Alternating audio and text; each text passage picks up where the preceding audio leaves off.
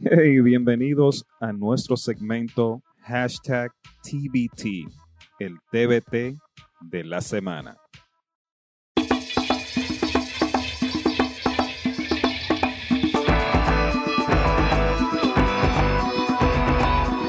Hey, hola mi gente, nada, aquí en la sala. Hoy tenemos a un invitado muy especial, my dude JP Infante, John Paul Infante. Eh, Dominican American writer, eh, escritor, maestro, eh, da clase en Beacon High School en Midtown. Y nada, es un loco que, de- que no se quita de Instagram. Ese, ese ha sido el problema de él, su debilidad de eso, el Instagram. Instagram es, es difícil, man. It's a, it's a- it's problem. Especially when you have like a- an addictive personality. Porque puede ser Instagram, puede ser, si tú me dices, oh, lee, ¿cuál fue el tipo que tú me mencionaste? El puertorriqueño, amigo de Ritiniano. Oh, Pedro Cavilla. Si tú me dices, lee Pedro Cavilla, yo leo un chiste de Pedro Cavilla. Si leo un libro, entonces compro el segundo libro y an addictive personality. Ya. Y Instagram, la misma, it's the same with Instagram.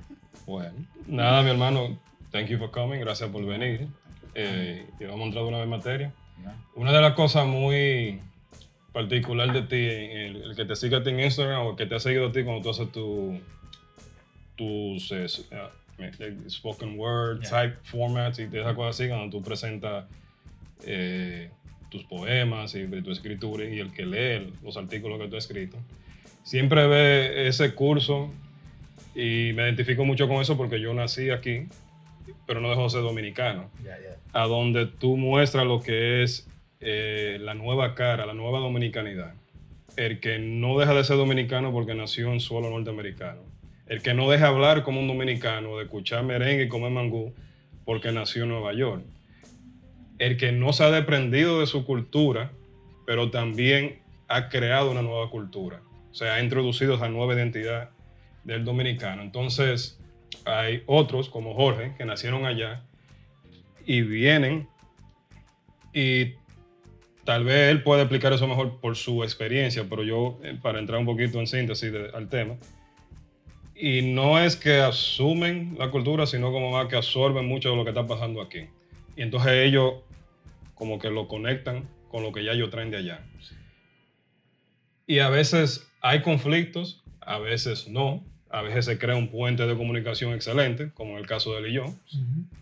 Eh, pero mayoritariamente en el caso generacional siempre hay como un... En el puente de la traducción se pierde la buena fe. Entonces, eh, me pareció muy interesante hablar de ese tema, precisamente de la identidad del dominicano hoy en el siglo XXI, del domini- dominicano dominicano, dominicano americano, eh, sus retos y los lados positivos también que aporta ese cambio necesario social, no solamente para allá, para la isla, sino también para los dominicanos que vivimos aquí en la comunidad. Vamos a hablar un poco de eso, señores. Yo pensando, antes de yo venir para acá, yo pensando, yo, yo viendo la entrevista, toda esta entrevista, lo que es Larry King, hasta el mismo Don Francisco, hasta ese tipo Serrano, que, que es español desde hace muchísimo, pues entrevistaba gente. Me encanta todo eso, ¿verdad? Pero yo pensando, yo, para que esto salga bien, yo voy a tener que hablar español. Yo practicando y pensando toda la idea. Y lo que yo estaba pensando en su, el subconsciente, I think, what I was really thinking is, los dominicanos americanos les va a caer bien, they're gonna get my references, se van a reír, mi chiste, mi vaina. Y el dominicano dominicano me va a estar, va a estar un poquito sospechoso. Y tú, este tipo hablando tanto de la dominicanidad, este tipo hablando tanto de la República Dominicana, cuando este tipo es un, un americano, Ya. es un gringo básicamente. So, eso siempre está, it's always in the back of my head, siempre, siempre lo considero, siempre lo estoy pensando. Ahora hablando contigo una cosa, me siento de una manera, hablando con- contigo, uh, George, I'm like, he's a, do- he's un dominicano dominicano, así que uno se siente como, como, que- sí, como si uno no es suficiente, ¿verdad? Mm. Porque Mm. lo que algunas veces lo que yo pienso es que el dominicano aquí se cree más dominicano que el dominicano allá. Mm. Porque ah, por muchos de nosotros, los que vamos allá para vacaciones, básicamente, además, la República Dominicana es una idea. El dominicano allá, tú lo visitas allá, está viviendo su vida, pero no está. Pensando en su vida. Y que, pensa- y que con la camisa dominicana, mira, y esta vaina. de, de Tony Peralta, ¿verdad? ¿Con quién tú te crees que el dominicano ya está siempre y, y that pride, that nationalism is there, ese orgullo está ahí. Pero el orgullo del dominicano americano aquí o en Amsterdam o en Madrid es como un poco Sobresale, se pasa. sobresale un poco. Nosotros nos pasamos, sí. Es muy, pero no. muy interesante que tú hables, o sea, tú mencionaste algo muy interesante porque yo, yo nunca me sentí así, tal vez, porque en la época que yo me crié, eh, fue esa época de cuando hubo ese flujo masivo de inmigración del dominicano. Eh, yo era un niño que gateaba en los 80s, pero ya en los 90s, eh, cuando yo entro a la adolescencia, que me convierto teenager, yo vivía en Inwood, en Washington Heights, que básicamente era una réplica pequeña, una mini República Dominicana a 3.000 y pico millas de distancia en avión. Y las costumbres estaban ahí. O sea, se escuchaba el merengue, se escuchaba bachata, el típico, el perico ripiado, como le dicen. Y 20.000 restaurantes dominicanos viendo la comida de allá también. Sin embargo, cuando yo visitaba la República Dominicana, yo dejaba de ser dominicano ya. Allá yo era el Dominican York. Entonces, por eso que ahí yo comparto entonces un poquito de esa fibra. Y el Dominican York era una cuestión, de hecho, hasta de una manera despectiva que le decían a uno Dominican York. Después se convirtió en una vaina de sinloísmo, una vaina de que bacana, de que sí, el Dominican York, porque viene ya de allá y está parado. Pero en el aquel entonces, eh, el uno hablar de la República Dominicana, miraban a uno como un entrometido, de que, pero ¿y si tú no eres de aquí, qué es lo que tú estás hablando de aquí?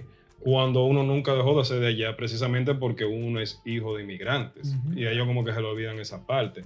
Entonces, una vaina que siempre me llamó la atención a mí fue el rechazo a las ideas que uno pudiera aportar para la producción de una mejor sociedad ya. Y eso me pasó a mí en mi quehacer político, más que todo, porque yo participé en partidos políticos de allá de la República Dominicana. Y el sentirse, porque el nacionalismo yo siempre lo he visto como un, mar, es como una especie de chicken pox que se le pega a todo el mundo. A mí nunca me agarró porque yo estaba vacunado contra él porque nací aquí, ¿no entiendes?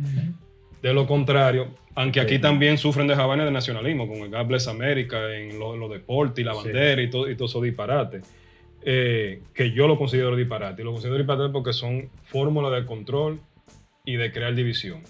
No porque tú te sientas bien del país que tú seas. Que no se, pueda, que no se confunda las dos cosas, porque eso es muy importante, sobre todo en este momento, que lo encontramos un momento muy delicado con las cuestiones de, de la relación dominico-haitiano, que ya es otro tema para otro día. Eh, cuando yo aportaba cualquier idea, a mí me miraban como el, el sin derecho a hablar. O sea, cállate, porque tú no eres de aquí y tú no sabes cómo esto funciona. Cuando toda mi vida yo viví en el Alto Manhattan, básicamente el Alto Manhattan era una réplica modernizada, o sea, con luz 24 horas, agua caliente, de lo que era la República Dominicana. Pero tal vez una parte que todavía no hemos escuchado, porque estamos hablando nosotros, lo que hemos sentido, y sería importante que entre esa otra parte de la conversación, es de cómo lo ver que es de allá. Fíjate, la experiencia, la experiencia mía, porque yo hablo por mí, aunque me imagino que muchos dominicanos que vinieron y están aquí quizás se identifican, es que nosotros, lo que nacimos allá y, y estamos aquí, queremos ser puente entre ustedes que nacieron aquí y el dominicano que está allá. O sea, nosotros queremos, o por lo menos yo quiero transmitir lo que ustedes piensan y lo que están pensando allá. Entonces, muchas de las cosas, y es algo que a mí en lo personal me molesta, es que allá piensan en la gente que están aquí, que nacieron aquí o que vinieron para acá, muchas veces cuando necesitan algo, por lo regular económico. Mm. Pero, por ejemplo, eh, no hay una política de Estado que trate de incluir a la gente que está aquí.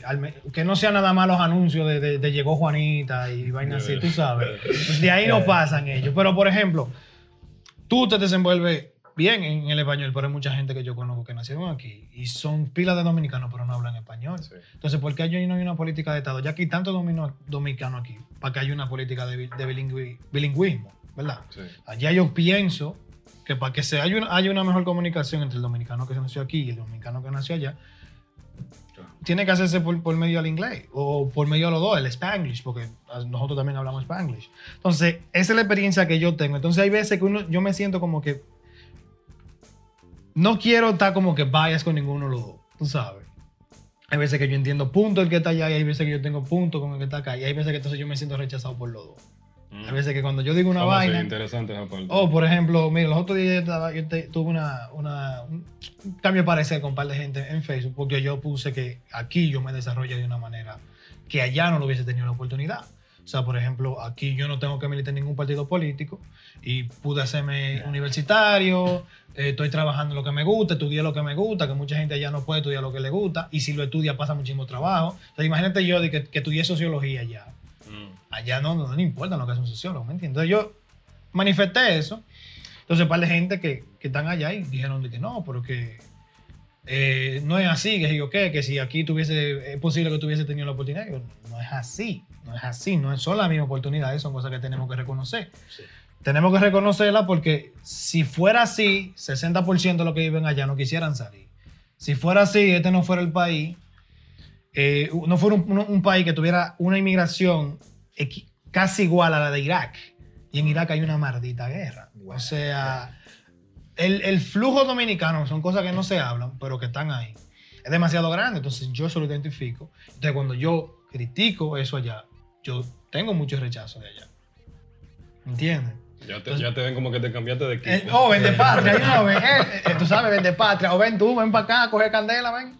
Eso es lo que te dice. Entonces, esa, es- esa es la experiencia mía, mía como dominicano nacido allá y, terminado de, de ser criado aquí. El- El lío es que cuando uno usa, usa lenguaje y uno está hablando de estas cosas, yo pienso que alguna vez uno no está hablando de lo que uno está hablando. Hay otra cosa debajo, atrás de eso. Ahora, yo pienso, la gente no te están rechazando la idea tuya. Ellos lo que están practicando es el nacionalismo. Necesitan defender la bandera Exacto. del país. Y ese problema con el nacionalismo, como la religión o toda esta idea, todos estos símbolos, Todos los ismos. todos los ismos que no requieren ningún tipo de, de práctica o lógica, eso es impulsivo.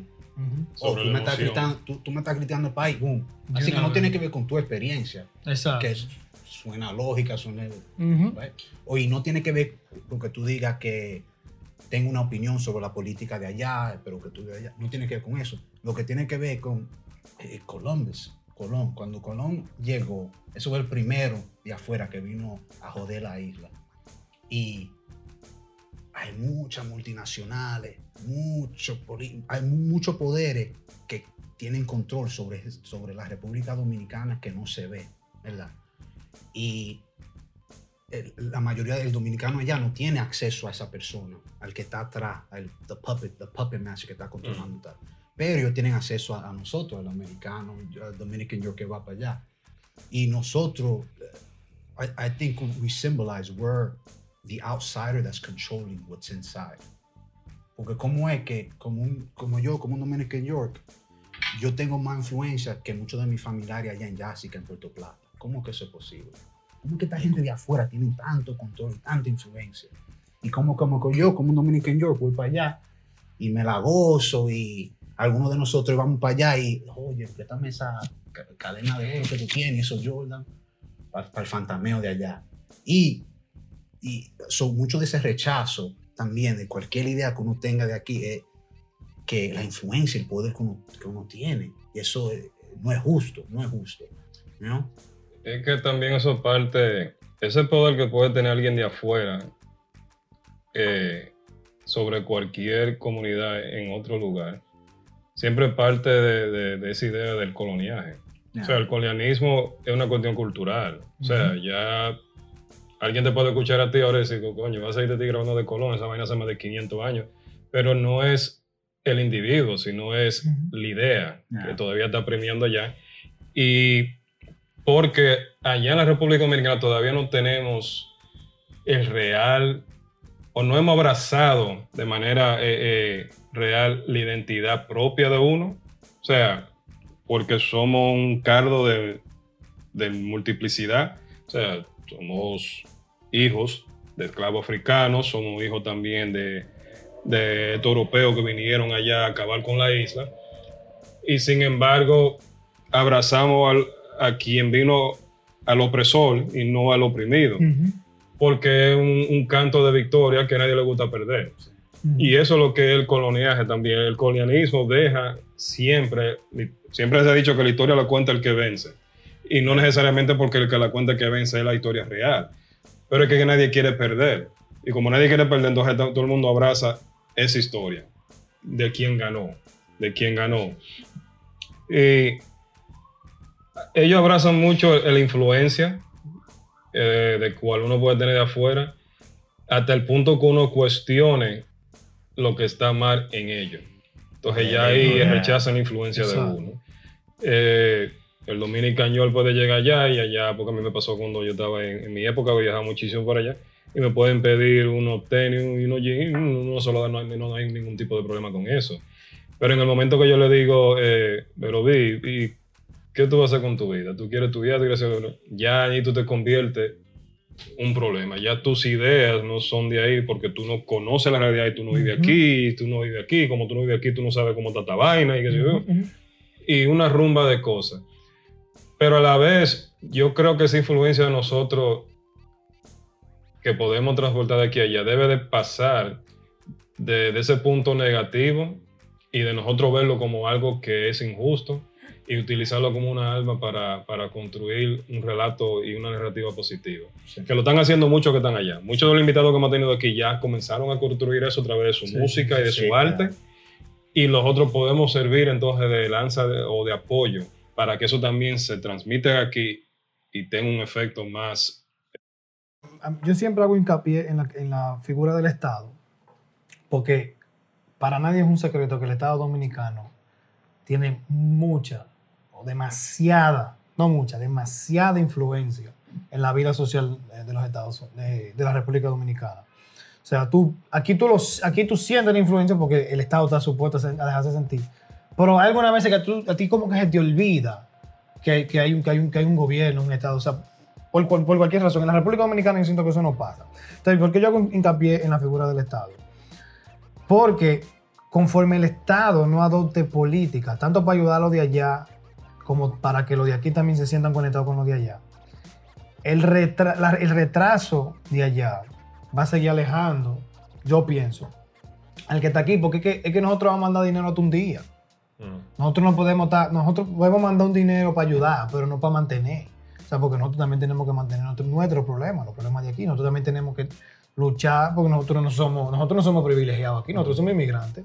¿Tú me entiendes?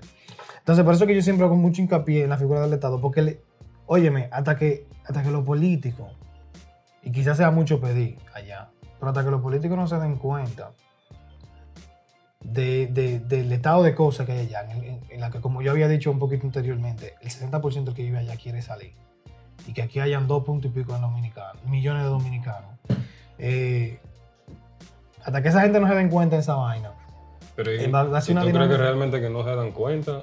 ¿O es que un- O sea, lo- es un beneficio para ellos? Yo también? siento, yo siento que ellos creen que la vaina no, no va a cambiar, que la vaina va a ser siempre así, que el dominicano que está aquí por amor a la patria va a mantener, mierda, va a mantener mandando dinero para allá. Tú sabes, o sea, Pero yo tú- pero tú pienso, lo político. yo, exacto, yo pienso que ellos, ellos creen como que eso siempre va a ser así, ellos van a, van a seguir explotando ese sentimentalismo del dominicano de aquí, que como tú dices, eh, siempre anda con una gorra, que tiene la bandera o tiene el escudo, mucho más que el que está allá, porque el que está allá sabe que el dominicano tiene que demostrarlo, pero el que está aquí siente esa necesidad de demostrarlo. Yo siento que ellos quieren explotar esa vaina. Y también, para agregarle a eso, creo que también que la cuestión de la sociedad ya, de entender también que siempre tienes el primo o su hermano o esa hermana que puede enviarle en un momento de, de dificultad, eh, nunca tampoco va a buscar escapatoria. O sea, Porque lo más fácil en la vida que es coger una tarjeta, o bueno, ya no se usa tarjeta, ya es WhatsApp y cosas, pero los tiempos antes era coger una tarjeta y de que tú, te llega una llamada, yo no decía, hace fulana para pedir, Ya. que uno decía aquí. Y, y es un retrato, claro, de lo que va pasando del Estado, porque el Estado ya también ha creado ese, ese caldo de cultura de dependencia, que era lo que él estaba aludiendo anteriormente. ¿Por qué aquí no se siente tanto la cuestión del Estado? Porque, por ejemplo, yo no de- mi trabajo no depende de quién sea o no sea presidente, Exacto. de quién, cuál es el partido de turno que tenga el poder. Allá hay muchos que dependen de eso. Incluso allá, incluso las ayudas dependen de eso. Porque tú no te registrabas en el PLD, es muy difícil que te den a ti una tarjeta de solidaridad o un bono gas. ¿Tú me entiendes? Por eso yo te digo que el Estado ya se siente demasiado. Aquí, aquí Trump, si, si un demócrata está cogiendo cupones, Trump no se la puede quitar, ¿me entiendes? Porque eso, eso no depende del, del- del partido al que tú pertenezcas. Y eso no se jode la cuestión del tema de la identidad. ¿Por qué? Porque entonces crea una. Es como una pequeña cláusula en el contrato. Está bien, JP, tú naciste allá y lo que te toca a ti de la identidad dominicana es ser proveedor en el momento que yo necesite de tu ayuda financiera. Pero no para el cambio social ni para el cambio político. Ni para inyectar a la cultura, porque es que tu experiencia aquí como Dominican York es una experiencia dominicana también, simplemente que dominicana en otro sitio. O sea, tú, la semilla tuya es dominicana y la tierra es Nueva York, pero tú puedes aportar culturalmente, en base a tu experiencia, a esa vaina grande que se llama cultura dominicana. Pero allá no, allá no, a Pero, veces eh, no lo el lío con permiten. esa explicación, esa lógica, es como eh, dice como que si el gobierno allá tiene autonomía o si el gobierno allá tiene control de lo que pasa en ese país. En realidad, cuando yo veo al gobierno dominicano, yo veo al gobierno americano, el europeo, yo no creo que el, el político a- allá en realidad tiene ese tipo. Ellos, ellos pueden hacer lo que les da la gana y hacen lo que sea, pero es es within some parameters. No. Porque si pasan esas rayas, lo que están, los jefes, los- las multinacionales van, a- van a cambiar eso de una vez. Así que, sí, el Estado Dominicano, pero ¿qué- ¿quién es que está atrás del Estado Dominicano? Pero entonces, lo- pero que él tiene razón lo que él dice aún así. Independientemente de que, porque todos entendemos que la cuestión de, es una isla pequeña, hay una influencia de afuera económica, el, ban- el banco FMI, 20 mil cosas así. Y mucha influencia también de la política de aquí sobre la política de allá. O sea, hubieron 20 mil intervenciones norteamericanas y la que fue ya fatídica fue la del 65, que fue la que cambió eh, realmente el rumbo de la isla para mal. Eh, lo que tenemos hoy presente allá en la isla es producto de eso. Eso lo entendemos. Pero eso no quita de que el Estado, si hay un cambio de Estado, hay un cambio de esa identidad en el Estado, eh, con ideas diferentes y que puedan desafiar, que hay un cambio también de cultura. Porque históricamente eso se ha visto. Ha visto islas mucho más pequeñas o igual, de mismo también otros que han tenido su autonomía porque le han dado la gana de tenerla porque han luchado por ella. Pero eso empieza en casa. O sea, por más, igual que aquí, por más que los que estén arriba quieran dominar, en el momento que uno salga a votar, en el momento que uno salga a luchar, pueden eliminar dos o tres, que se ha visto históricamente, pueden parar esto y esto, pero ellos no van a eliminar a todo el mundo. Al final, el cambio se da para bien o para mal. Tenga su resultado no perfecto o perfecto, porque todo camina sobre la base como una gotera, porque el cambio nunca se da bien. Nada va a venir de que perfecto a la noche, no se eso nada más en novela y en película. Eh, es, eh, es un asunto que es eh, natural. Lo que, lo que tal vez, y, y eso es una cosa importante, porque mira, tú naciste aquí igual que yo, sin embargo, y compartimos algunos, en algunas cuestiones en el sentimiento de, de, de sentir tal vez rechazo a las ideas Sí. y de querer imponerle a uno, o no de imponerle a uno, sino de quitarle a uno el derecho a tener, a conformar parte de esa identidad o forjar y aportar la identidad, identidad dominicana. Que a mí nadie me la puede quitar porque yo siempre he dicho eso aquí, porque yo haya nacido aquí, yo no dejo de ser dominicano. Ujú. ¿Entiendes? Y cuando yo aquí en los Estados Unidos salgo a caminar por ahí, a mí nadie me ve a mí como un norteamericano, me ve a ver como el dominicano. ¿Entiendes? Entonces, yo tengo tanto derecho, como Jorge que nació allá, de aportar a dominicanidad para bien, en lo cultural, en lo político, en lo económico, en lo social, en todo. Eh, a donde se pierde la cosa, y yo creo que eso es la importancia de esta conversación es, porque hay muchos que se sienten así como tú, y hay otros como yo que hemos hecho vida allá y aquí, por eso es que entendemos un poco más Sí. la cuestión de, de ese balance, de ese puente de buscar. Y como él, que nació allá y vivió allá, entonces ahora está viviendo aquí y también está buscando una manera de conectar eh, eh, esos dos mundos. Eh, por eso que puede haber un, un poquito de diferencia en el discurso. El mío no va a ser tan negativo porque al final y al cabo yo soy parte o de la solución o del problema también. Entonces ya en, en el, en- en el momento que yo me considere ajeno al problema, entonces yo estoy contribuyendo a él también. ¿Entiendes? Yo no sé si me, si me explico No, con es esa claro. lógica ahí, con, con eso que yo estoy diciendo. Porque yo, yo lo veo de esta manera. Yo pienso que la integración de, de el, el dominicano extranjero que se fue y que regresa y el dominicano dominicano allá es que no es, no hay igualdad. Y eso es lo que me molesta. Entonces, Y ese es el problema. Igualdad en la comunicación, en, En, cómo. en, en, en todo, en todo sentido. Porque el, el dominicano dominicano allá puede tener, et- eh, puede um, they could own the identity, decir yo soy más dominicano, tienen esa, eh, pero es una idea. Pero en términos de influencia y poder, el extranjero, en términos, yo estoy pensando en los familiares míos que tal vez Sí, no sí. tienen tanto, tienen mucho dinero. El- cuando yo voy allá, yo tengo mucho más poder. Y muchos de mis amigos, mis amigos y amistades que van para allá tienen mucho más poder, mucho más influencia que el, que, que- que- que el persona allá. Y eso, eso es problemático. Y yo pienso que el, Pero es problemático para lo que dice Jorge, para el Estado. No es problemático para tu familia. Ellos solamente, ellos solamente, eh, pero yo pienso que el, el- el- no te cacho, pero el, el Estado be- benefits from that. claro, Yeah, so- claro, eso, eso es lo que dice Jorge, sí. y ahí que viene la cuestión, e- es la familia tuya solamente son un reflejo de lo que ya le están transmitiendo a ellos como narrativa desde el Estado, ¿tú entiendes? right. Entonces ellos están reproduciendo esa ola de sonido. Yeah, right, yeah. Entonces ahí es que viene la parte de nosotros. Y ahí que viene la parte de él, que está aquí también. De nosotros decirlo a ellos. Señores, nosotros también somos dominicanos y estamos portando una nueva idea porque vimos otra realidad que es más saludable, que es mucho más saludable que la que ustedes están viviendo. Quieran entenderlo o no, y es natural que se pongan a la defensiva, porque Sí. a nadie le gusta Pero la déjame- crítica. que ¿tú fue- entiendes? eso fue algo que, que me parece que hablamos la semana pasada, que hay una cosa que se da en la República Dominicana, es que el, el- el- el Estado, otra vez el Estado, eh, ha sido bien opresor. Hay veces que nosotros no nos damos cuenta, porque, y en eso, en eso, yo, en eso yo más o menos comparto contigo, porque los poderes que están fuera, como por ejemplo los Estados Unidos, ignoran mucho, eso, mucho de esa opresión que se da allá. O sea, por ejemplo, los 12 años de Balaguer, aquí no se hablaba.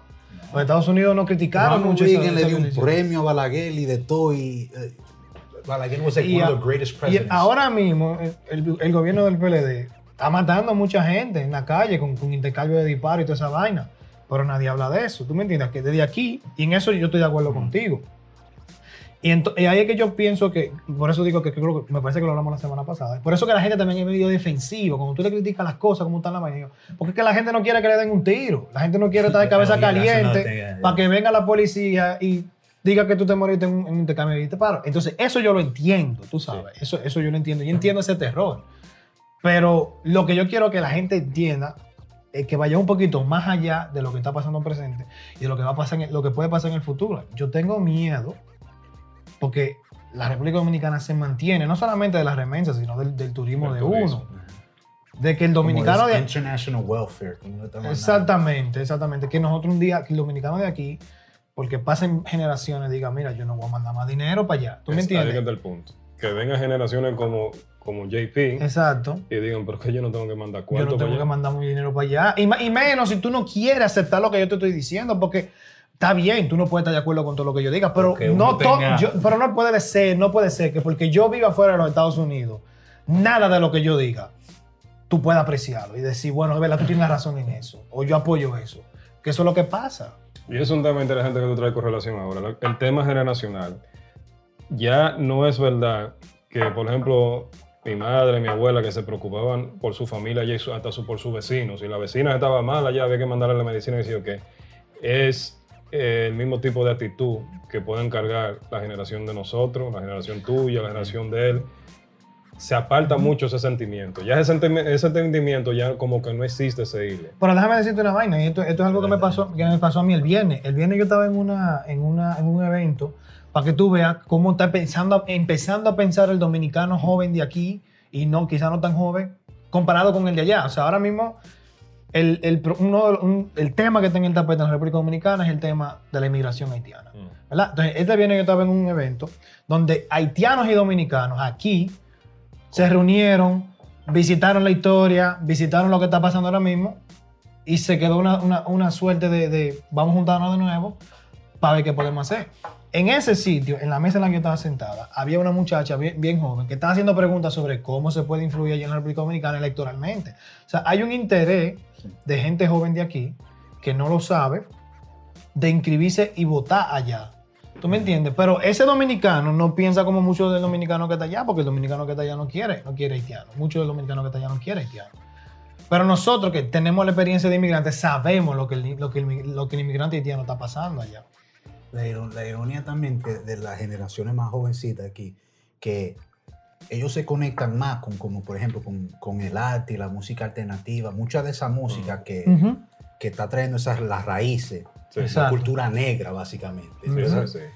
Y como que quieren, quieren saber más sobre la cultura, quieren Exacto, saber, y es- exacto, y es- exacto. pero es con esta música que, tú sabes, lo, lo alterna- lo que llaman Ujú. música alternativa, pero yo pienso que es música dominicana negra, Claro. básicamente. Exacto, exacto. La afrodescendencia de uno, Ya, el, afrodescendencia. el origen de- real de uno. por la vaina y pero y pero lo, como el, mucho del dembow, mucho de la música que está imitando los lo hip hop o Sí, lo sí, que es sí, sí. popular aquí como la mucho, mucho de nosotros no estamos prestando atención a eso that pero when you have this alternative Ujú, music ujú. que abre todo que es completamente diferente yo pienso que es mucho más dominicano que cualquier Ujú. otra vaina y eso está trayendo mucha de la juventud like they're very Ujú. interested in that Sí, sí, sí, y eso quién sabe dónde, dónde eso va a llegar Pero eso, eso es muy bueno, que es algo que también hay que llevarlo allá, a la, a la educación. Es el, el concepto, y así se llamaba el, el- el- el- el- el- parte del nombre del, del evento en que yo estaba, es la decolonización. Ujú. ya. Es de ahí que sale eso, o sea, esa apreciación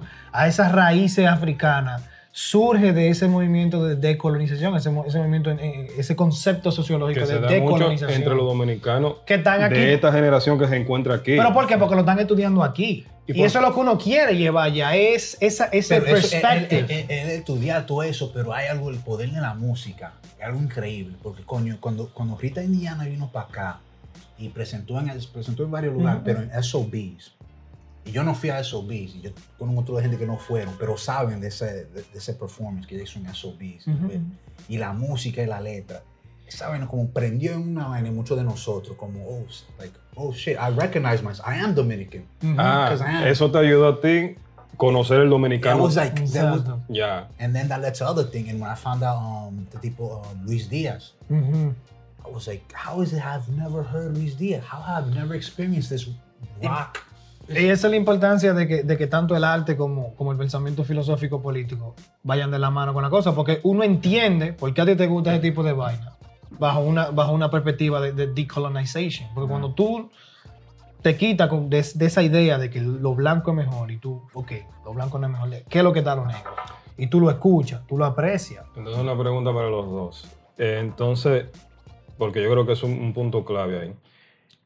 El, el luchar contra esa narrativa de que todo lo blanco es bueno, que eso está hasta en el diccionario. Blanco es luz, blanco es bueno, negro es malo, negro es negativo. O sea, que ya es una cuestión que ya viene, que es muy profunda y, y hay mucho por donde cortar. Pero cuando nosotros, como dominicanos, luchamos eh, contra esa narrativa, ¿Es eso el- eh, lo que produce ese rechazo también? O sea, no es nada más de que la cuestión de que tú naciste allá y ya. Porque, sí, tú naciste allá y ya cuando le conviene, pero ellos celebran Thanksgiving, ellos celebran Black Friday y, todo eso- y todas esas vainas que no es de allá. ¿Entiendes? Pero en el momento que tú le dices, pero ¿y cuál es tu crítica hacia ese color cuando tú eres eso? Eh, yo pienso que es, es difícil ser, like, to be the bottom one, es difícil ser el que está más de abajo, ¿verdad? Y eso es como, como el, el blanco americano del sur aquí, que después de, la, de lo esclavo, after slavery, there was no one below them. Después que that the black man was free, the southern white man didn't have anybody. Have The southern white man, black people. But then once the black man became free, black people became free, it was almost like they're equal. So there's nobody beneath them. El pobre, pobre dominicano ya que está sufriendo y pasando hambre. The only thing that they have that they're better than or above is the Haitian. The Haitian immigrant. And then you could take out your anger, you could all your blame, everything is the Haitian. Oh, why am I hungry? Because that fucking Haitian took my job. Why am I hungry? Because the Haitian is getting free subsidies from the government. Why am I hungry? Because of the right. And it, po- politicians use that too as, Mhm, as power. So it, it's, there's something about having somebody beneath you, Ujú. and there's there's um That makes you feel. It com- don't- yeah. it's comfort. It's, it's not as bad. You know, it's not as bad. But when you have, yeah, I, I just think there's something to that. Like having someone that's less than you. And it's I don't think. But then uh, that's that's where we come in as actors. Cuando nosotros agarramos y criticamos ese tipo de, sent- de sentimiento, de que Oh, yeah. de tú sentirte, o- claro, para justificar o no para justificar, sino para poder vencer eh, esa, esa, ese, ese estado, ese mal estado de vida que ellos llevan. Tienen que culpar a alguien que tenga menos poder que ellos porque ellos no pueden hacer nada, según ellos y su lógica, contra lo que realmente son culpables de eso. Porque lo ven ahí arriba, son poderosos y como yo no puedo Y entonces ahí entra lo que estaba yo comentando ahorita, que la violencia, que el de arriba siempre coge con el de abajo, allá, con la, la opresión. O sea, tú no, tú no te rebelas con el de arriba porque es que tú sabes que te van a caquear la cabeza. Te van a caquear la cabeza. Tú lo sabes porque lo viviste. Tú, tú tuviste un tío, un primo que lo mataron por cabeza caliente. I just remember something real quick about what you're saying. Like, cuando tú le dices a ellos, cuando tú le mencionas algo sobre raza, que ellos cambian. Yo tenía una, una prima, ya prima, pero primo como que, prima que yo estaba dudándolo. Yo pensando, yo mismo estaba diciendo, ya no es tu prima, ya no es tu prima, porque estaba buenísima. Así, yo, pensando, este tipo buenísimo, ¿verdad? Y yo mirando, y estábamos de lo mejor, yo tenía un trozo de pelo en ese tiempo y quería hacerme tre- trenza. Y había uno, yo no sé si eran, ellos le decían haitianos. Eso era en Jásica, en un campesito, el campo en Puerto Plata, Jásica. Fuimos, bajamos la loma y había uno, yo, oh, los haitianos, haitianos. Pero, soy bien dominicano, pero porque eran bien negros y me iban a hacer la trenza, ¿verdad? Y yo fui, pues todo está bien. Y yo, yo enamoré, diablo, esta tipa no es mi prima, no es mi prima. Y yo, mirando. Pero había un punto que ya le dijo al chamaquito, ay, mira ese rubio, un muchachito bien negro. Y eso me molestó tanto. Y yo, y yo después de decir, ¿por qué tú lo estabas llamando rubio y el coro con el rubio? No, no haga eso. No, pero eso no es nada. No, pero eso no está bien. No, de que, oh, tú tienes los ojos azules. Like, just reinforce it. Y me molestó tanto. Y, pero cuando yo se lo expliqué, ella, estaba como, "¿Viste, ti- ¿cuál es el problema Ajá. tuyo? Básicamente ahí, con esa, con esa historia personal, él mostró una fotografía de ese conflicto entre el dominicano de aquí, Yeah. dominicano-americano, y el dominicano-dominicano allá. O el dominicano-dominicano inmigrante aquí, que ellos de allá lo consideran de nosotros, ya él es dominicano-americano también, con el dominicano-dominicano allá. A donde ellos entonces te dicen a ti, no, porque tú no vives aquí y tú no entiendes qué ellos hacen. No, Lo porque que tú no vives aquí, tú no oh, entiendes qué ra- qué. eso es raza, la raza no existe, eso no, eso no, no hay nada de raza. Sí, sí. Y una de las de las historias más importantes que yo escuché en mi vida cuando niño eh, fue precisamente de un dominicano que emigró aquí, que tenía ese mismo sentimiento. Y lo que le hizo a él cambiar eh, de padecer y entender que lo que él estaba haciendo era una estupidez fue cuando él aquí sufrió Oh, discriminación. Y fue la primera vez que él entendió lo que era racismo. Porque allá todavía en la República Dominicana el racismo está bajo el tapete y eso no existe. No, allá no hay racismo. Que racismo ¿Cómo, cómo tú puedes ser racista si... Oye, cuando le conviene. ¿Cuándo puedes ahorita si los dos somos negros? Oh, ahora, ahora los dos son negros, ¿no verdad? Pero entonces hay una diferencia entre el negro tú y el negro él, ¿no verdad? O el negro ella. Y fue porque él fue para una entrevista de trabajo y en el momento que él entró, él escuchó la palabra nigger, Oh, wow. pero él todavía no sabía lo que significaba porque él no hablaba inglés. Hablando en principio de los 70, por ahí, una vaina así, y este señor me hace ese cuento. Cuando él entonces, eh, por fin, logra ya un poco aprender inglés y ve que su nieto y su niño están hablando con esa palabra, lo tengo en el nombre y dice, pero ven acá. Y comienza el tipo una vez se encuentra con literatura sobre todo lo que había pasado aquí con el afroamericano y el trato eh, eh, inhumano hacia ellos, fue que él entendió, coño, pero es que están siendo racistas contra mí. Y ahí fue que él entonces le cayó, según eso son palabras textual de él, yo sentí un cargo que me cayó a mí sobre los hombros por todas las veces que yo he dicho, mira ese maldito haitiano, ese maldito negro. Que es lo que entonces los otros dominicanos americanos, y ya te incluí en la tómbola, eh, criticamos. Y entonces ahora ese es el nuevo rechazo. Y vuelve y cae en lo mismo de siempre. Que el rechazo ahora hacia nosotros es por el tema de que mostramos una diferencia a esa actitud racista y xenofóbica. Y antes, el rechazo a nosotros, cuando éramos tigueritos que viajábamos para allá porque éramos diferentes. O sea, siempre el rechazo a lo diferente. Y es un punto, un punto, creo yo, de partida interesante de los otros ver y estudiar. Porque incluso con lo alternativo que tú dices, también el rechazo es por eso. Sí. Es porque no es lo mismo, es diferente. Pero es, es como, es like this, this rejection and this embrace, como a la misma vez. Porque eh, cuando yo era adolescente, yo, iba, yo trabajaba mucho en, en Harlem, tenant rights, activism y todo eso. Antes que comenzó the gentr- o cuando estaba comenzando gentrification en Harlem, I was a teenager talking about tenant rights y toda esa vaina. Y yo le decía a la abuela mía, oye, yo voy para pa Harlem hoy. Ten cuidado con esos cocolos, con Sí. esos negros. Sí.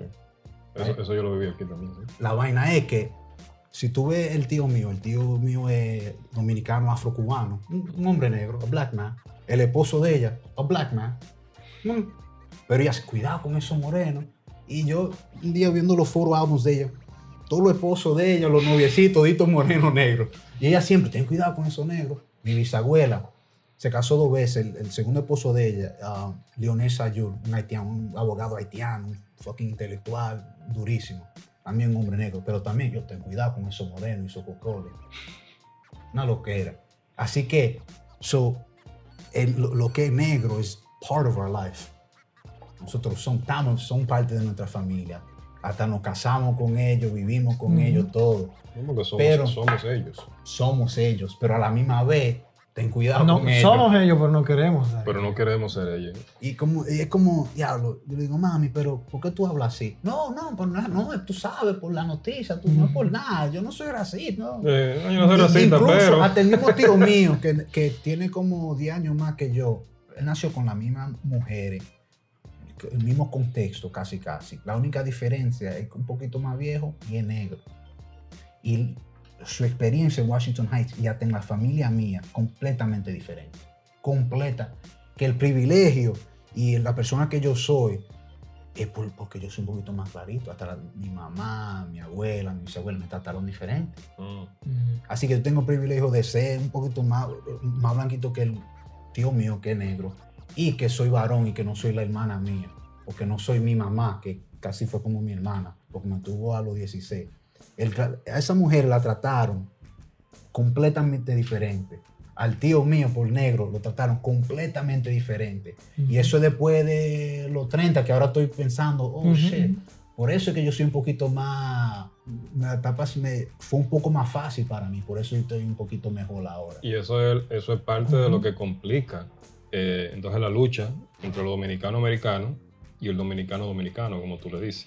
Incluso no solamente con los que están allá, sino a- eh, lo de diferentes generaciones también que arrastran eso, eh, esas malas eh, costumbres, malas mañas, como lastres. Eh, yo, yo conozco muchísimas personas que todavía, eh, en pleno siglo XXI, todavía están con esa idea de Trujillato de que hay que tenerle miedo al haitiano porque el haitiano come niños. Yo creo. eh, No, but they'll say that with a straight face. Like, No, they're y- not- ellos no dicen que they're not exaggerating. They're really No, no, like, porque es, es un chip que lo tienen y lo sienten. Entonces, entonces, yo que soy dominicano, que estoy acostumbrado a tener una buena relación con afroamericanos, eh, con haitianos, con puertorriqueños, con salvadoreños, con rusos, con lo que sea, no me entra ni me cabe en la cabeza, entonces tengo que tener ese conflicto. Entonces ya el conflicto parte de ese sentimiento ahora en este momento. Eh, hasta el punto que mira cómo lo sufrió el mismo Jorge, que es dominicano dominicano. Y tú sabes qué es lo más interesante de esto. Eh, Eh, el hecho de que ellos critican a uno, ¿verdad? Y básicamente le dicen uno vende patria, no, porque tú estás allá. Y ellos creen, ellos lo que ven es, Llévatelo para tu casa. exacto. Ellos lo que ven es que uno está siempre tratando de ser imperialista con ellos. That's, Es- what it, that's what it is, yeah. Ellos creen que uno quiere ser imperialista con ellos y lo que, lo, lo que ellos no saben es que nosotros no queremos que ellos sean imperialistas como son imperialistas con nosotros. Porque no es que nosotros nos llevamos de que guti guti con los blancos de aquí. Lo único que nosotros no queremos es que el dominicano de allá se comporte con el haitiano de allá, como el blanco de aquí se comporta con nosotros. Pero, tienes razón, pero que cuando le conviene también, porque hay muchas veces como, es like, when the time is right, they, they do that. Pero lo- el lío, lo que tú estás diciendo, que ellos, ellos mismos vean eso, self Exactamente. Pero el lío que hasta yo soy culpable de, de vaina de, de- de- de racismo, básicamente. Yo, yo, tú sabes, uno en Washington Heights, yo tenía como 19, 20 años. Y tú sabes, por la droga aquí, yo te- me dieron un tro de vaina, un paquete, básicamente. Yo lo estaba guardando en el apartamento mío. Cuando mi abuela encontró esa vaina, una lo- mi- mi- me dijo, ya, yo encontré esto y lo voy a botar. Yo, mi corazón, si esa mujer bota eso, me van a picar estos tipos. Yo voy y me lo tiene ahí, saca esto de aquí, tú te me vas, y te me vas a mudar para Nueva Jersey con tu mamá. Mi mamá vivía en Bergenfield, right? Y en ese tiempo, 19, 20, yo tenía una amiga, Jessica, afroamericana, que vivía en Jamaica, Queens. Una mujer negra, una afroamericana. Yo estaba enamoradísimo de esa mujer. I really, like, there's like a theme. Me enamoro de todo el mundo. Pero, pero me llevaba bien. Ella tenía 20, 21 años, pero ten- she, she rented a room with her friend. Jamaica super far. And I was in BMCC, so I had to troop. Me quedaba de todo. Y yo nunca lo hice. Yo pensé, ¿por qué nunca yo no puse en serio con ella? ¿Por qué nunca la, la hice mi novia? Y ahora, mi, pensándolo ahora, en este momento, es tal vez porque ella era negra. Porque si yo le iba a llevar a mi casa, no es que yo iban a decir nada mal, pero tal vez chiste Iván, y yo no quería que yo, oh, JP con su negrita, vainita, vainita. Ujú. Y yo tenía eso tanto en la cabeza que yo ni. I couldn't even imagine having her as a O girlfriend or sea, wife que to mother you kid. had that implicit bias Yeah, implicit. eh, que nace de esa cultura de rechazo a lo que somos, de la identidad real del dominicano, que somos eh, de descendencia afro, eh, y aunque uno lo quiera, o muchos, porque yo siempre lo he abrazado, pero aunque muchos lo quieran eh, rechazar, es la real identidad de nosotros. Y es lo que ha traído a uno, a tres personas de tres generaciones diferentes, eh, con tres historias muy diferentes. La tuya aquí en Washington Heights, la mía en Inwood Heights y Washington Heights, la de él allá en la capital y que vive ahora en los Estados Unidos, New Jersey, a poder compartir una identidad mutua. Ujú. Oye, oye, oye, re- oye el El relato y, y denominator, oye, ese, oye ese círculo y oye ese enredo y lo complejo que el tema, que el tema no se va a terminar tampoco hoy, No. aunque vamos a cruzar para otro segmento, pero el tema tan complicado y que le dio trabajo a uno mismo para poder empezarle y arrancar Claro, con claro, él, claro. porque para los otros arrancar con el tema uno tenía que comenzar a desprenderse de cosas muy personales también. Sí, sí, sí. Y por eso que fue una carga el tema. Y lo que nosotros queremos con, este- con esta discusión que se ha hecho hoy es invitar al que está afuera, que está viendo este programa, ya y aquí, que también comiencen a buscar lo interno también. Y sacar de esa identidad.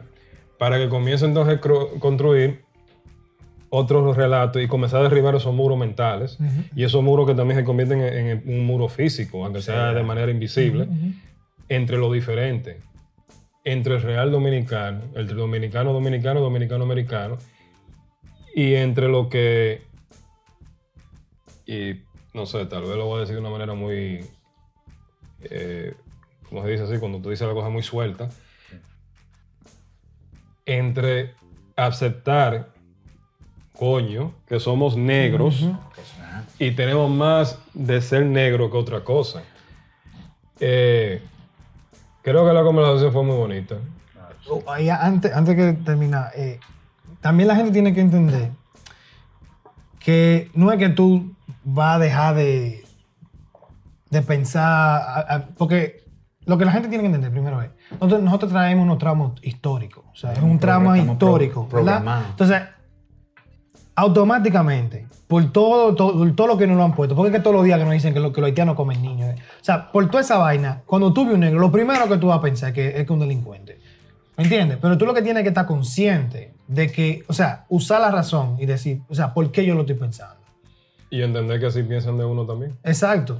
¿Y por qué que yo lo estoy, por qué que yo lo estoy pensando? Yo tengo razón de verdad. O sea, yo lo vi a él haciendo algo. No. Yo lo estoy pensando porque él es negro. ¿Y por qué yo estoy pensando eso? Porque a mí me han inculcado que el negro es un delincuente. Sea, eso, eso lo vamos a tener. En esta, lo, que vivimos, eh, lo que vivimos esa vaina lo vamos a tener siempre. O sea, van a pasar generaciones para que, para que eso no, para que eso no esa- no, para que eso no esté on the back of the mind. Pero lo único que nosotros le pedimos, porque no es que nosotros lo estamos haciendo de una plataforma moral, y que, o que nosotros no somos racistas, o nosotros. Óyeme, hay veces que yo estoy caminando en la calle y yo veo a una persona negra. Lo primero que yo pienso es eso, es por el trauma que yo tengo. ¿Tú me entiendes? Pero yo soy racional y digo, no, o sea, esa persona yo la estoy juzgando por lo que a mí me han inculcado.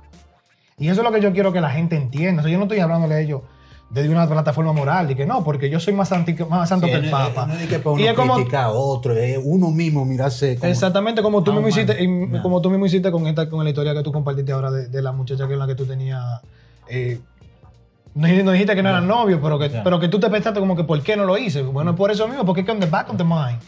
Tú tienes eso, tú no tenías quizás las herramientas, Yeah, exactly. las herramientas filosóficas, las herramientas, las herramientas políticas para identificarlo, pero ahora tú lo tienes.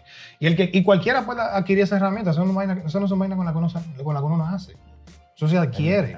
Pero hay que ser humilde, hay que, y hay que entenderlo. Y ahí entonces caemos otra vez al principio y, a- y a- y al punto del tema, que eh, para forjar, o no para forjar porque ya está, sino para aceptar, para celebrar esa identidad dominicana, esa dominicanidad real, eh, y que pueda entonces el dominicano dominicano y dominicano americano, como tú bien eh, confesaste, aceptar ese que somos uno, es primero aceptando que tenemos entonces que contribuir a derribar esos tipos de ideas. Eh, porque al final, a ese que tú ves como diferente, ese que tú ves como delincuente, ese que tú ves como come niño, ese que tú ves como un vago, como un parásito, eh, si tú miras en el espejo, la representación de esa persona, que lo que una persona que está buscando trabajo, sobrevivir, eres tú.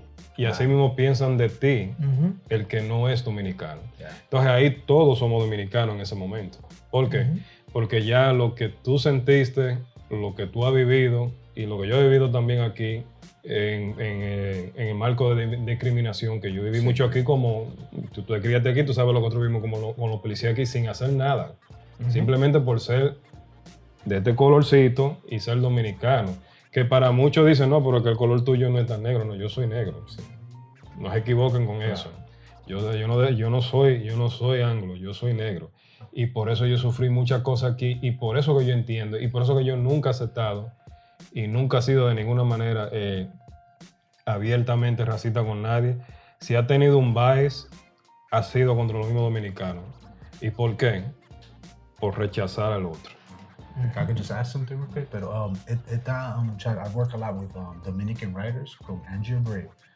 Y el trabajo que está haciendo Angie Abreu con Dominican writers is, I think, is getting at what you guys are saying. Like the revolution needs to come from the outside, which is something that Rita Indiana mm-hmm, said. Mhm. Like she, she talks a lot about making sure we consider our colorism, our racism, Mhm. misogyny, machismo, ujú, ujú. and she's doing it through the arts. She has Dominicans from New York, all over the world, and the DR writing and creating, and she's giving this infrastructure, this space where we're, we're having the discussion, where we're forced to really think like, am I really like, I'm, I'm- yo di que soy buena persona, pero alguna vez yo he hecho vaina media rarita here and there, and we have to start thinking about that. Really like, Ujú, ujú. it's real easy to pretend to be something. Exactly. Yeah.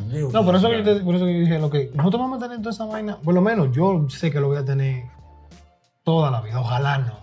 Pero yo estoy consciente de que yo voy a tener esa vaina ahí en la, on the back of my mind. Lo único que yo sí, por lo menos yo soy racional sobre eso. And I try to keep my, my- myself in check. Try to keep myself in check. Y es la nueva lucha. Es la nueva lucha eh, porque ya, aunque siempre ha sido un tema político, pero hoy ha sido un tema eh, en el discurso. O sea, siempre desde poder se ha utilizado aquí y en cualquier lugar el racismo y, el- y la, y la xenofobia como arma para control y poder, pero ahora se ha convertido, pero antes no, no era parte del discurso. O sea, lo disfrazaban Yeah, y lo utilizaban, you know, the dog whistle, lo, lo usaban de otra forma. Ahora no, ahora es un discurso abiertamente. Sí. Y como un discurso abiertamente, esa es la nueva lucha para los otros que queremos construir, o no construir, vuelvo y repito, reitero, a contribuir a la celebración de esa identidad dominicana, la identidad real, Ya, que es la que compartimos los dominicanos americanos con los dominicanos dominicanos también. Pero, ¿qué tú crees si ahora pasamos al otro segmento y hablamos un poquito de literatura, de música, de arte y lo ligamos con ese otro tema que tú tiraste por ahí? Porque el tipo vino nada más para hablar y discutir hoy día duro. Ya, ya, fuimos. Nos vemos ahora, señores. Hey, por favor, no dejen de suscribirse a nuestro canal de YouTube, La Sala Talks, para que así puedan disfrutar de todo lo que sucedió durante esta entrevista y otras en cámara. La Sala Talks at YouTube. Hey, nada, mortales, de vuelta aquí, coño, en el mueble ahora con JP. Se me zafó coño porque este tipo pone a uno rápido. con JP Infante. JP, aquí en el mueble, um, nada, we usually talk about arte, música, literatura. Eh, you're a writer, tú escribes, te han publicado en varias, te publican en varias revistas. Y yo me la gozo. I, I- love the way you write. Porque aparte de ser muy honesto en, tu pluma, eh, coño, la estructura y todo que tiene es fabuloso. Claro, es tu profesión también. Tú das workshops para literatura, pero aún así hay muchos que tienen esa profesión y todavía escriben con su pluma y, y no me habla nadie. Pero contigo yo lo siento eso. Y creo que uno de los temas muy importantes, por el simple hecho de tú ser eh, hombre y con tu pluma transmitir ideas positivas, eh, independientemente de, la situación, porque tú escribes sobre temas que afectan a la comunidad.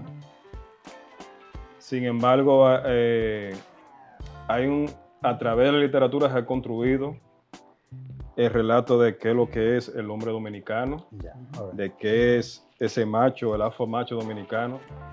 Y hablamos un poco una vez, Jorge y yo, aquí sobre eso, cuando hablamos un poco de la cuestión de la situación que pasó con, con you know, y el movimiento, ¿sabes? Todo el mito, qué sé yo qué. Y una de las cosas que hablamos en ese momento es que en realidad en la literatura, a través de los lentes de la literatura, no hemos visto todavía ese dominicano que no sea el macho, el machista el que promueva eh, la cultura de maltrato de manera verbal y física y psicológica a la mujer. Sí. Y entonces criticamos también de que hace falta más dominicanas que sean celebradas, como también celebramos a un you know en la literatura.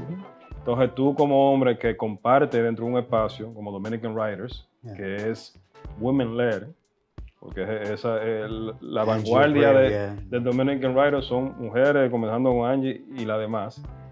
Eh, ¿cómo, ¿Cómo tuvo ese tema? ¿Cómo lo tratamos? O sea, y tú también, Jorge, porque Jorge tiene una pluma también fabulosa y el tipo escribe y, y- y- y es muy, muy bueno escribiendo también. Hablemos un poco de eso. it's interesting you say that because um, with Dominican writers, um, it's essentially ran by the person who's making the building the infrastructure, Mm. creating the space for Dominican writers, for artists, making space for community to build Dominicans and Latinos in general. Um, is a woman, Angie Abreu.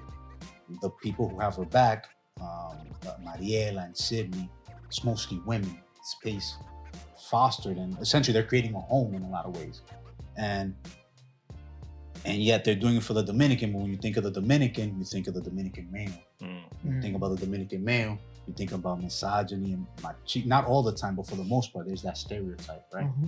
Um En what aren't. Tampoco no es de que un, un estereotipo de que, que nació de, que de la nada, de que en realidad es mm-hmm. así, Ujú. lamentablemente. and and was bugged. I see i see it three ways right? To be a dominican man to be a proper dominican man there's three lanes you could take. You can take the athlete right where you're a baseball where you're Mhm. athlete basketball you're you're athlete so we know you're a man because you play this sport Ujú. The other one is physical presence. You might not be into sports, you might not be in, but you come into a room, you have, you take up space, you're a man. Ujú. Que si un tipo se pone fresco, tú le traes una vez. You know, right? Or the bouncer type. And the lastly is the, the mujeriego, the rubierosa, right?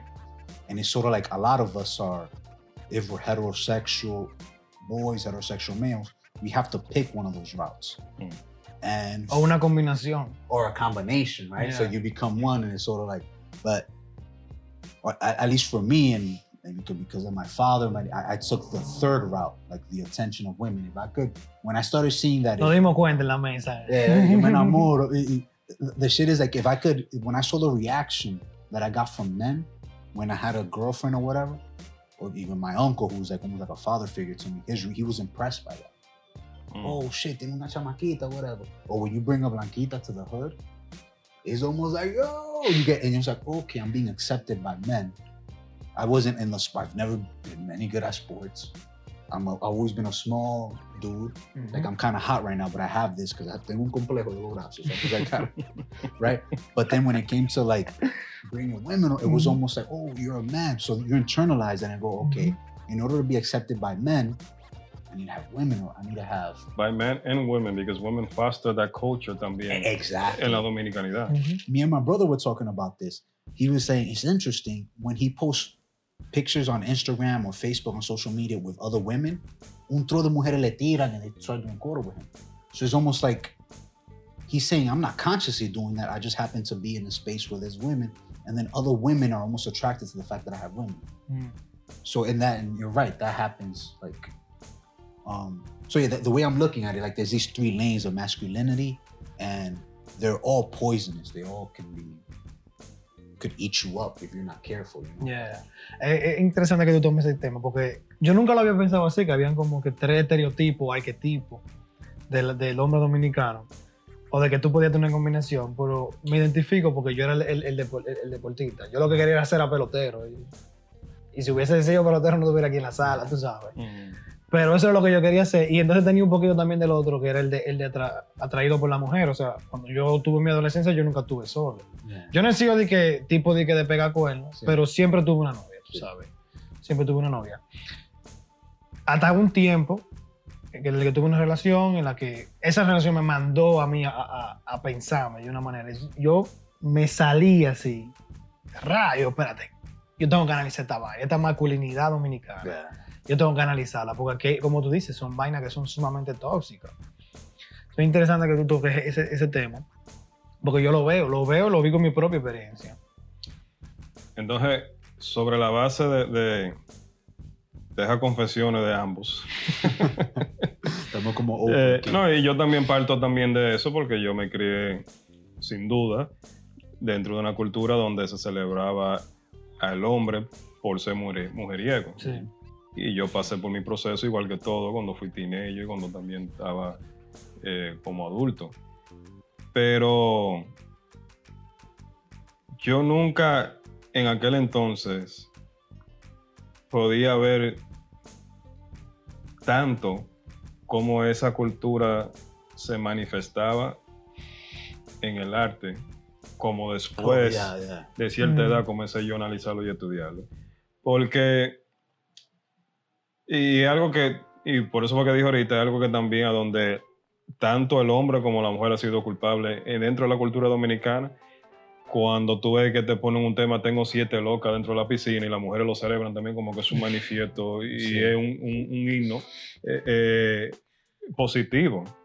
Y el tigre está hablando que él tiene siete, no siete mujeres, no siete damas, no, son siete locas. Que ya en, la, en la cultura de la República Dominicana, en la cultura de barrio, ya se sobreentiende que esas siete locas son vagamundas, son esto, son lo otro. Y que como él es un bacano, él tiene esas siete locas ahí.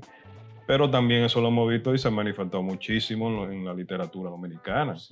Sobre todo en, en el mismo You Know, que fue una de las críticas que le hicimos, que independientemente de que el tipo es sumamente bueno como, como escritor, eso no se le puede quitar, y ni vamos a quemar los libros por eso, sino tal vez analizar los libros de, de otra óptica, analizarla de cómo no se debe de tratar o cómo no se debe manejar o cómo, no, o cómo lo que es eh, tóxico en la literatura que celebra al hombre machista, el hombre que maltrata, el hombre que golpea.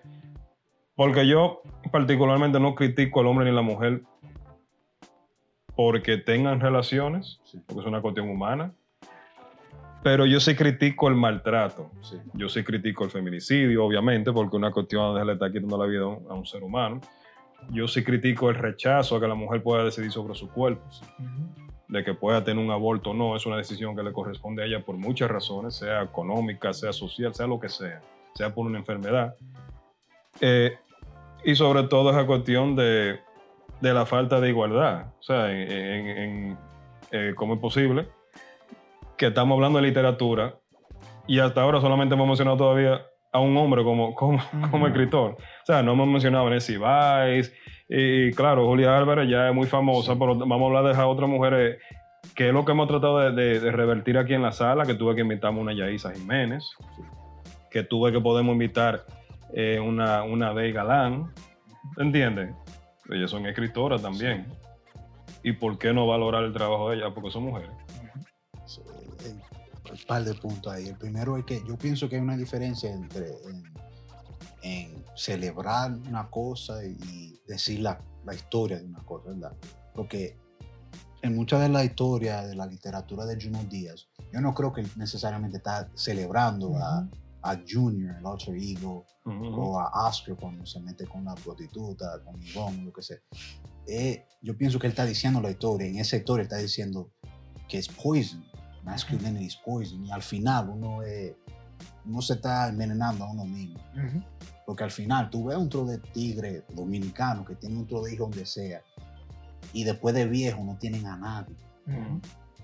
Tú tienes un tro de, de, de hombre dominicano altita, que tienen un tro de talento, pero porque cada vez que ven una mujer, ven el potencial de una relación, they burn a whole bunch of bridges y no están en nada. Ujú. ¿verdad?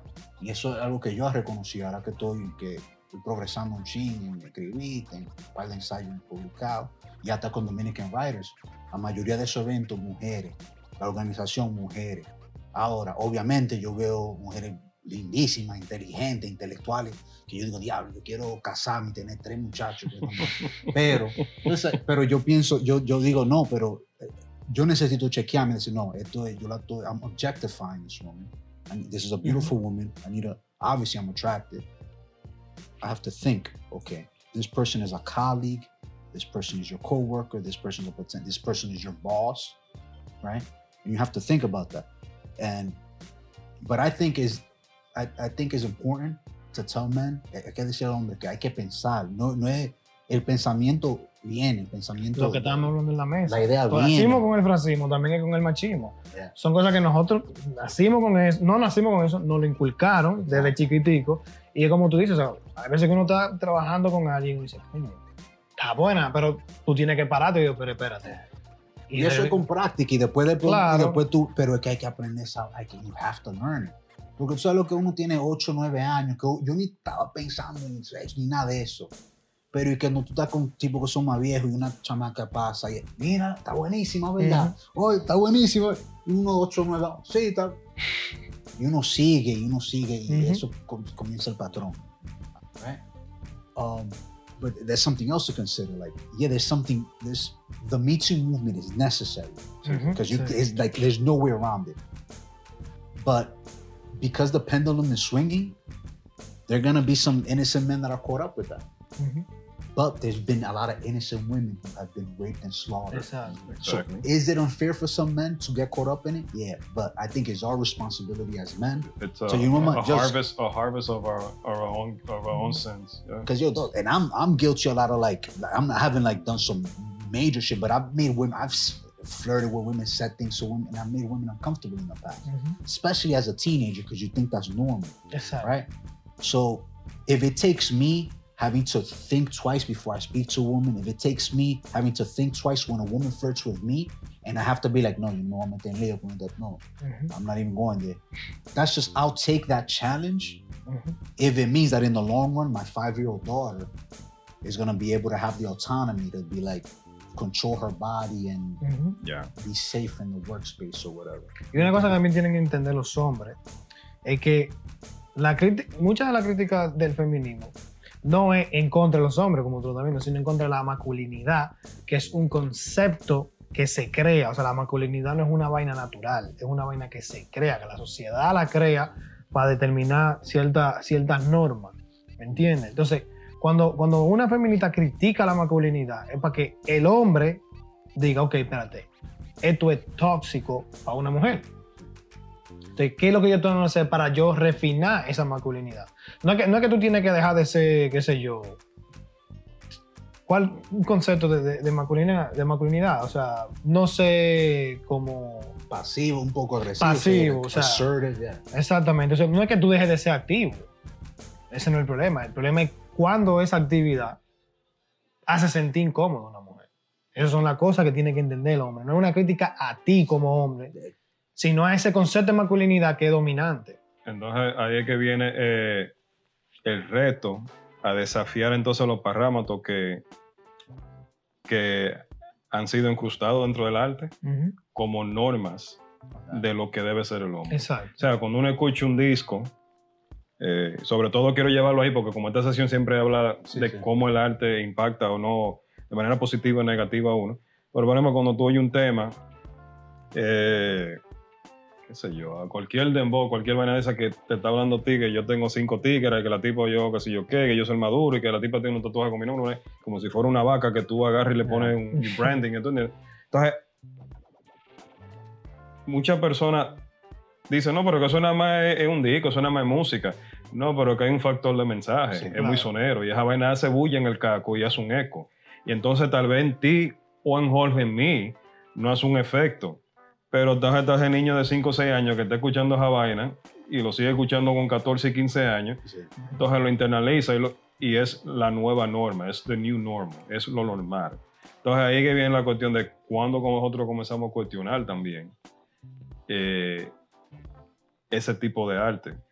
Porque que si no lo cuestionamos también nosotros como hombres, entonces Sí. estamos fomentando y estamos li- retroalimentando ese, ese tipo de cultura.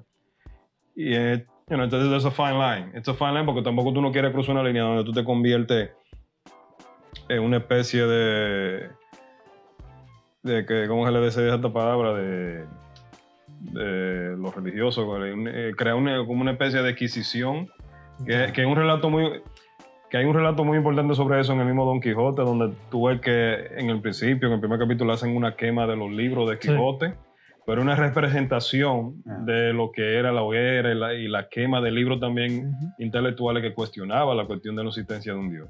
Entonces también no es que estamos haciendo un llamado que vamos a salir a comenzar a quemar y que Spotify Sí. y a quemar a los artistas que cantan de una forma u otra, sino es hold them accountable. Yeah. O sea, decirle a ellos, pero ven acá, eh, ¿qué es lo que está pasando ahí? Porque aquí hay un caso muy famoso de esa vaina, el R. Kelly. Oh, sí. Yeah. R. Kelly súper pegadísimo por muchísimos años aquí.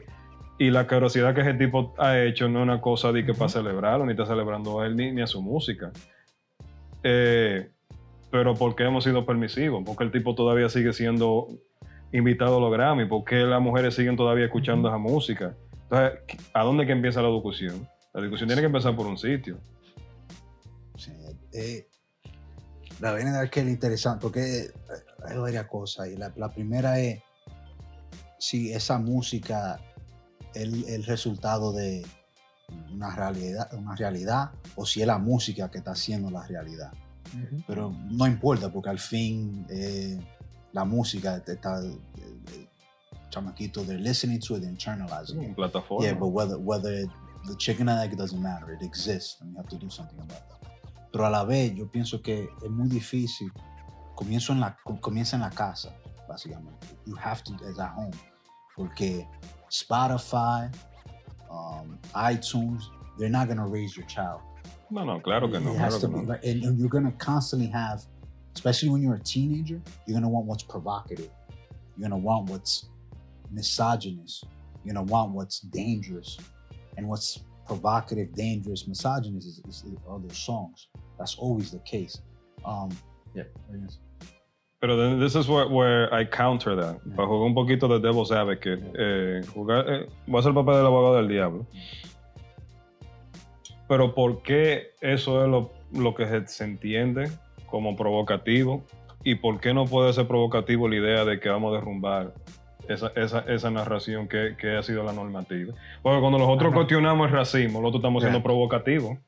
¿Por qué? Porque estamos provocando en la persona que celebra ese tipo de ambiente un sentimiento de una manera u otra. Sí. Sea un sentimiento de rechazo a nosotros por provocar esa idea o de reflexión, pero lo estamos provocando. Y somos provocativos porque no estamos repitiendo lo que repite Sí. todo el mundo. Estamos yendo contra la corriente. Entonces, ¿a dónde que viene el punto de nosotros de ser provocativo? Que nosotros aquí en la sala no hablamos de que hay que maltratar a la mujer Ajá. Y esto es un show. Y lo gozamos y lo tripeamos y bebemos aquí en el show y hablamos y tú dices un coño y toda la vaina. Pero nunca se ha dicho sí, pero, ¿sabes? Yo tengo que tirarme 20 Ajá. tigres y arrastrar el piso con ella, qué sé yo qué. Bien mejor. ¿Qué tú piensas? ¿Te ayuda? Me voy a meter, me voy a meter, me voy a, meter a Foucault ahí. ya. No, eh, es interesante porque quizá la manera en la que, en la que se mantiene eso ahí posó un poquito a Foucault, es la, idea, es la idea de poder, o sea, tú no quieres dejar ese privilegio. Yeah. Y es algo que, es algo que, que, que, por ejemplo, cuando yo estaba el viernes, que comenté ahorita, ellos dieron una hoja en la que decía, you gotta be mindful of power relations, ¿verdad? Entonces, por ejemplo, ¿cuáles son las power relations? Ahora mismo, si tú eres hombre, tú tienes un privilegio por encima de la mujer. Si tú eres light skin, tú tienes un privilegio por encima del dark skin. Por cuestiones culturales y, y de sociedad, ¿no? Entonces, el hombre que quizá no cuestiona, por ejemplo, la, la, la siete loca, es porque no quiere perder ese privilegio como de hombre, ¿tú me entiendes? No quiere ceder poder. Porque de, de eso es que se trata ahora mismo. No es de que, de que, las, mujeres, de que las mujeres sean las que manden No, no, no. a los hombres. Que eso es lo que, pero que es- eso es lo que el machista alega. Sí. Que el feminismo es lo contrario del machismo y no es eso. Es el, el feminismo... Exacto, el feminismo lo único que quiere es que tú le cedas poder para que estemos igual, en, igual, en igual condiciones. Y me parece que por ahí puede que ande la cosa, usando un poquito a Foucault ahí. La celebración también, y caemos otra vez en la cuestión de Dominican Writers. ¿Por qué es importante esa plataforma y por qué nosotros como hombres debemos de celebrar y promover esa plataforma? Bueno, porque es una plataforma que le está dando voz a esa mujer que habla en contra de ese tipo de cultura.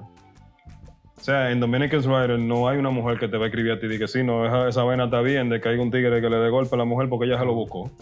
Porque eh, eso, eso lo hemos escuchado de mujeres. Claro. Yo, he- yo he tenido muchas discusiones con mujeres que agarran y hablan, pero ¿y qué buscaba ella entonces con esa falda, con ese tigre en el hotel? Y yo, pero ven acá, vas a seguir, estás en el siglo XIX todavía. Entonces, que Dominican Writers tenga esa estructura con ese grupo de mujeres que puedan escribir Sí. y decir, no, en de- deconstruct, de construir ese relato y nosotros servir eh, como megáfano y como eh, apoyo Sí.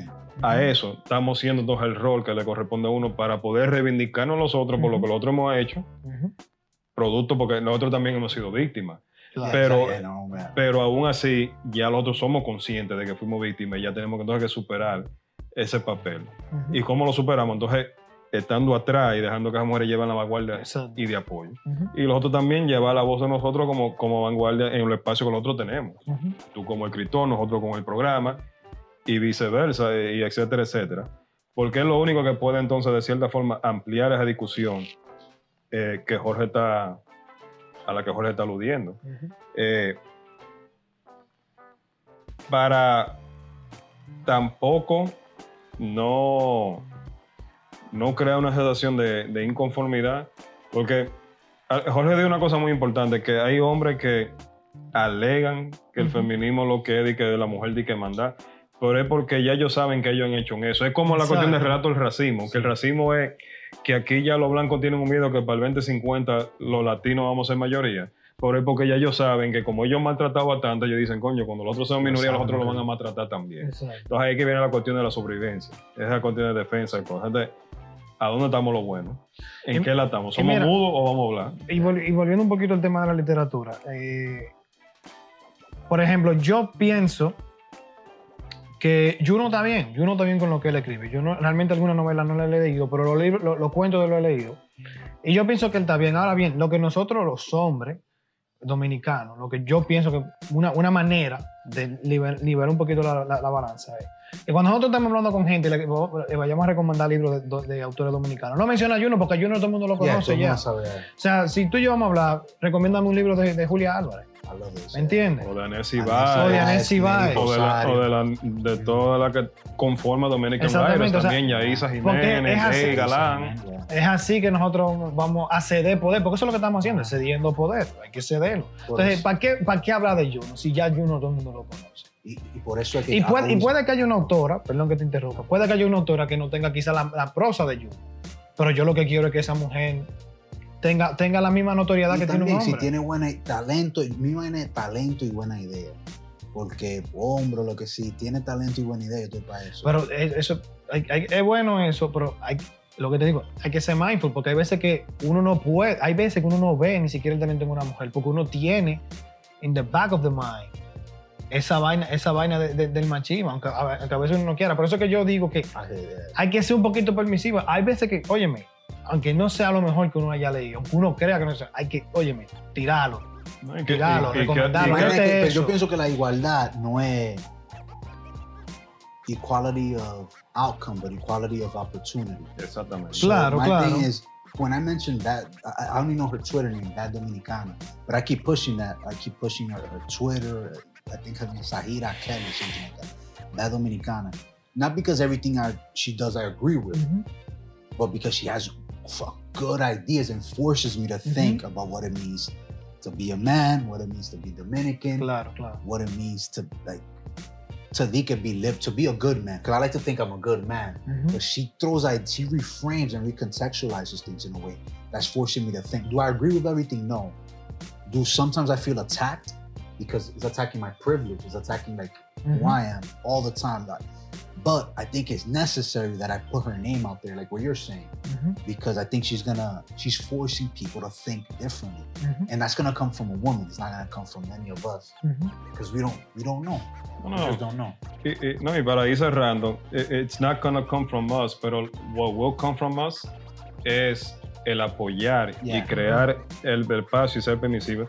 Y, y al final también, tampoco nosotros no somos quien tiene que pautar el- la raya de, de que su proce o su talento sea bueno o no. Yeah. Eso que lo decide el El público. That's. That's. Y, y ahí que nosotros tenemos que ser permisivos. ¿no? Que sea bueno o malo, eso no son problemas de uno. Que a ti no te guste, ya eso es subjetivo. Sí. Vamos a permitir que entonces los demás decidan si sí o we no. shouldn't block it. We shouldn't like. uh, Y ahí entonces que comienza la cuestión de ese balance, de los otros crear el espacio para que pueda entonces la mujer ser parte de uno, como nosotros somos parte de ella también. O sea, la igualdad. Pero nada, JP, my dude. Pleasure. Thank you, man. So much fun. Eh, mi gente, síguelo en Instagram porque él es enfermo. He, Yeah. he all spends too much time on Instagram. I, I ignore my daughter and my family. JP Infante. No, Infante JP. Infante JP. Infante JP, tú ves. Oh, tú ves, no, y también, real quick, para que. Ah, sí, sí, la actividad, la actividad. um, muy pronto en Word Up Bookstore, ¿no? word up. So uh, I don't know when this is gonna go up, but on December 12th, if, if this is up by then, 7 p.m. Wednesday, at uh, what's the place called? At Pop and Pour Cafe on Dykeman. We're gonna have Tammy, Poet Lopez, Sergio Jimenez, Gabriel Ramirez. It's a merengue navideño poetry showcase and open mic. It's hosted by Kelvin Gullon. And that kid, uh, Gabriel Ramirez, who's an outstanding poet, is to be with Julian Randa in conversation in Word Up Bookstore December 20th, 6.30 p.m. So uh, December 20th, I'm going to be interviewing uh, Julian Randall, Gabriel Ramirez, and December 12th, the Merengue Navideño at Pop and Port Cafe. And yeah, so Pues ya saben, tienen dos actividades ahí, señores, vayan apoyo. Eso es lo mejor de la comunidad, lo que la comunidad, lo real de la comunidad. Aquí no estamos di- disfrazando la comunidad de que somos perfectos, de que somos los más moralistas, no, sino lo real. Todo el mundo con sus debilidades y con sus errores, y Con eso su es realmente... español machucado. y su español machucado y ya tú sabes, y toda esa vaina, pero son, es lo que es ser dominicano, es la aceptación de uno y lo, y lo que es ser humano. Y nada, con eso entonces lo despedimos, señores. Gracias a todos y lo vemos en la próxima. Hey, por favor, no dejen de suscribirse a nuestro canal de YouTube, La Sala Talks, para que así puedan disfrutar de todo lo que sucedió durante esta entrevista y otras en cámara. La Sala Talks at YouTube.